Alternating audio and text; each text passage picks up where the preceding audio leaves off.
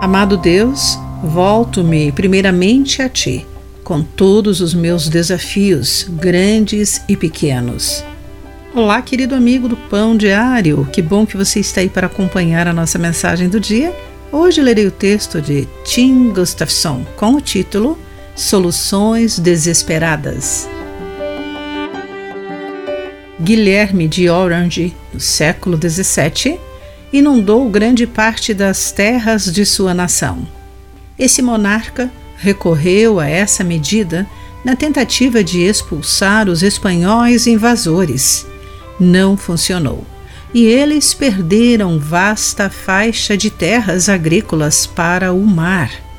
Dizem que situações extremas exigem medidas extremas. Jerusalém tomou medidas extremas quando o exército assírio os ameaçou.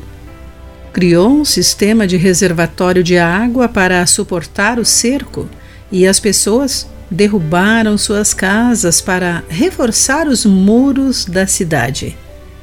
Talvez tenham sido prudentes, porém negligenciaram o passo mais importante. Deus lhes disse: entre os muros da cidade, vocês constroem um reservatório para guardar a água do tanque velho. Em nenhum momento pedem ajuda àquele que fez tudo isso, aquele que há muito tempo planejou essas coisas. Isaías capítulo 22, versículo 11. Não é provável que encontremos literalmente um exército ao redor de nossas casas hoje. As agressões sempre vêm de maneiras triviais e por meio de pessoas comuns, disse Oswald Chambers. No entanto, tais ataques são ameaças genuínas. Felizmente, trazem consigo o convite de Deus para recorrermos primeiramente a Ele para o que precisarmos. Quando surgirem as perturbações e interrupções da vida, nós as veremos como oportunidades de recorrer a Deus?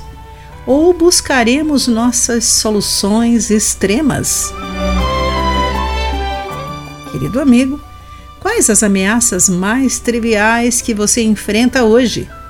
O que é preciso para as enfrentar? Pense nisso. Aqui foi Clarice Fogaça com a mensagem do dia.